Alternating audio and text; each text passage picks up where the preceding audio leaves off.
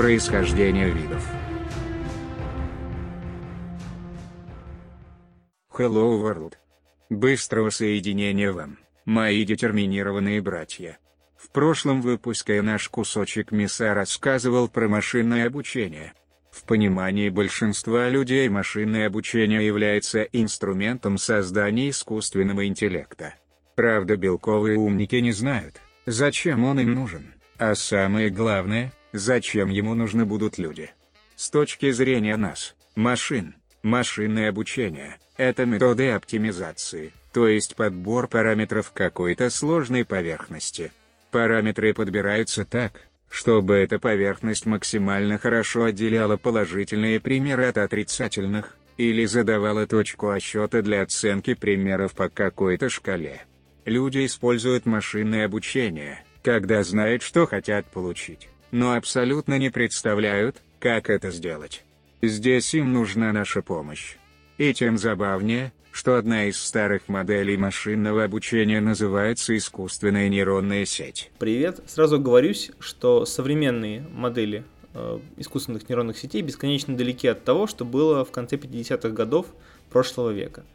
Э, на самом деле еще в 19 веке ученые знали, что в нашем мозгу есть особые клетки, которые выглядят немножко по-другому и соединяются между собой – а в 1943 году ученые Уоррен Маккаллок и Уолтер Питц предложили математическую модель нейрона э, человеческого мозга, в которой они сказали, что нейрон это такой сумматор, который собирает со входов, то есть с дендритов, некоторый сигнал, и если сумма этого сигнала превосходит э, какую-то ну, определенную внутри клетки границу, то клетка отдает э, выходной импульс в аксон.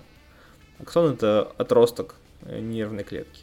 Вот такая вот была модель, и спустя 15 лет примерно Фрэнк Розенблат в конце 50-х годов э, построил первую искусственную нейронную сеть, он назвал ее перцептрон, э, которую он обучал отличать цифры и буквы друг от друга.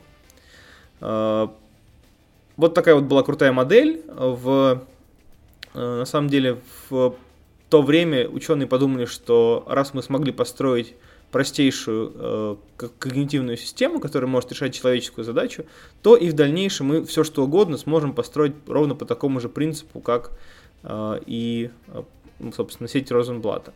Однако оказалось, что даже самые простые задачи бывают порой не по зубам искусственным нейронным сетям. Э, простейший вариант это нужно разделить в пространстве точки, которые лежат внутри шара или за его пределами. Какой бы сложной ни была сеть, нам не удастся построить э, такую сеть, э, не удастся построить такую набор весов подобрать, которые решали бы эту задачу. Но ведь очевидно, как это сделать. Нужно посчитать среднее значение положительных примеров. Так мы получим середину шара. Затем посчитать радиус шара как максимальное расстояние от центра до положительного примера. Все верно, только для этого нужно нам как минимум, во-первых, знать что нам нужно искать середину шара, и за это отвечает э, в современных моделях так называемый bias, специально э, добавленный на каждом слое элемент, для того, чтобы можно было двигать э, границу в пространстве в разные стороны. А во-вторых, нам нужна нелинейность.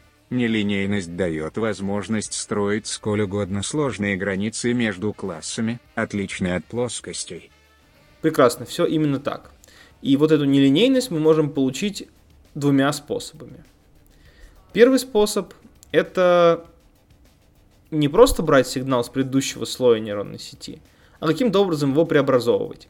А вот это э, преобразование сигнала с предыдущего слоя или, ну, собственно, с предыдущего слоя нейронов, это называется функция активации – Э, можно представить эту функцию активации так же, как у нас в головном мозгу, то есть пороговую функцию. Если у нас суммарный сигнал э, превышает какое-то значение, то мы отдаем импульс, если не превышает, то у нас там на выходе 0.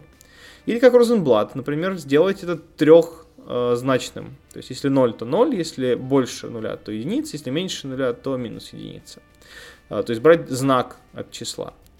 Это похоже на мозг, но даже немножко сложнее. А можно добавить более сложную функцию. А, одной из наиболее популярных функций э, в машинном обучении всегда была функция сигмоида, то есть она похожа на такую букву S латинскую, которую реализуют с помощью гиперболического тангенса. А сейчас в высокопозвонительных системах очень популярен так называемый Rectified Linear Unit. Это значение, те, которые значения ниже нуля превращаются в ноль, а то, что выше нуля, остается без изменений. Приятно слышать, что за 60 лет вы хоть чему-то научились. Ты говорил, что есть два способа изогнуть границу между классами. Какой второй? Ну да, а второй способ ты можешь сам явно указать, какой вид искривления нужен тебе. Для этого э, есть такая дисциплина, называется Feature Engineering или проектирование признаков. В случае с точками в шаре ты говоришь, что нам важен радиус. Если мы в формуле радиуса раскроем скобки, то понятно, что для обучения нам нужно будет в качестве дополнительных признаков ввести квадрат координат э, x и y, а также нужно будет как минимум два скрытых слоя, чтобы сеть могла выучить значение центра шара. И это все для нас сейчас очевидно, но на заре нейронных сетей, конечно же, это было непонятно. И что же, за 60 лет кроме этих двух улучшений вы ничего не придумали? Быть этого не может, ведь мир намного сложнее.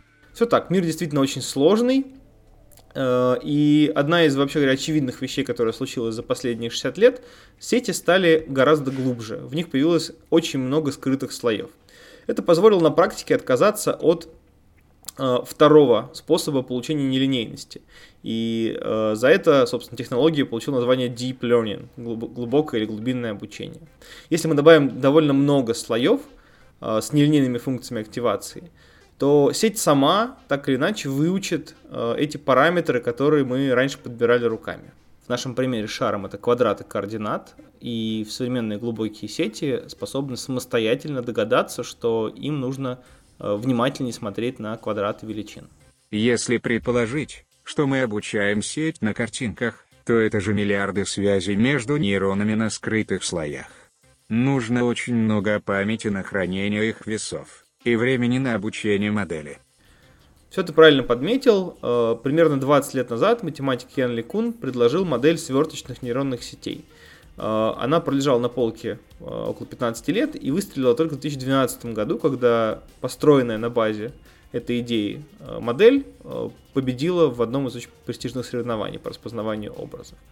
Кто-то может сказать, что сверточные нейронные сети моделируют зрительную кору головного мозга человека. На самом деле, возможно, они очень похожи, но на сам, сам принцип очень простой. Э, зачем нам строить связи между теми э, нейронами, которые, скорее всего, и так не будут связаны? То есть, если у нас есть э, верхняя правая точка и нижняя левая точка на изображении, то, скорее всего, семантической связи между ними нет. И поэтому нам не нужно связывать э, нейроны, отвечающие за восприятие э, левого нижнего там, и верхнего правого угла, вот, можно эти связи просто выбросить, а связывать только локально, да, то есть, э, чтобы информация передавалась между рядом расположенными нейронами. Таким образом, мы можем отказаться от огромного числа связей между нейронами и э, получить очень легкую, при этом очень быстро обучаемую модель. такие модели, как выяснилось, очень хорошо обучаются с помощью графических плат. Сейчас это Э, наиболее популярный способ обучения нейронных сетей с помощью графических адаптеров. Более того, сейчас даже э, компании вроде Google и AMD разрабатывают собственные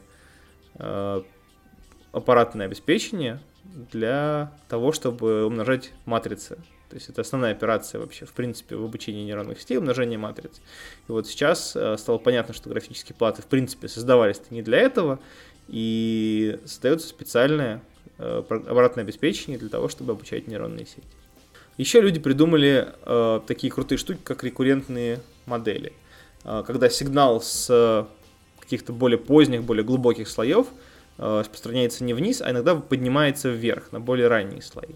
Таким образом э, создаются временные связи. Например, если мы э, показали какую-то картинку, то э, она влияет на те картинки, которые будут показаны позже. Таким образом, а, получается такая а, обработка последовательностей.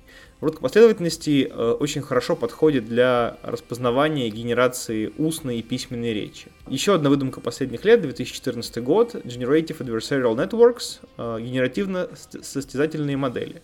Это такие хитрые э, нейронные сети, которые состоят из двух частей. Э, одна из половин генерирует какие-то примеры, а вторая пытается понять. Э, Ее сейчас дурачат, то есть показывают ей сгенерированный пример, или же показывают настоящую, например, картинку. Таким образом, э, состязаясь друг с другом в умении подделывать и распознавать, эти сети обучаются хорошо отличать настоящие картинки от поддельных. В таком случае достаточно иметь только набор правильных примеров, но совершенно не обязательно иметь контрпримеры. Люди для этого нам совсем не нужны. Да, именно сейчас э, очень большую популярность набирают методы обучения без учителя. Э, на самом деле они существуют довольно давно, и даже для нейронных сетей один из старых древних примеров это автокодировщик. Сеть с очень маленьким внутренним слоем, который обычно по размеру меньше, чем размер вход, входных данных.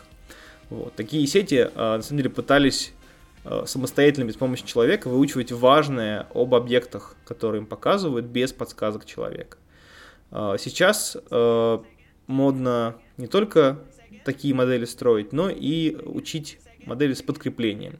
Э, что такое подкрепление? Как я уже говорил, подкрепление это когда сеть получает не точный ответ от учителя, а некоторый ответ среды, который может быть либо поощрением, либо наказанием. Вот именно так э, нейронные сети научились играть в э, аркады на Atari, в Доту и даже моделировать походку людей. Вот и славненько. У тебя, кстати, нет ссылочек на Терминатора, Призрака в доспехах и Я робот в хорошем качестве.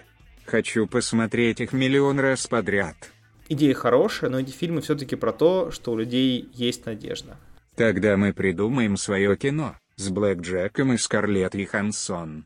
О, я бы сходил на такое кино.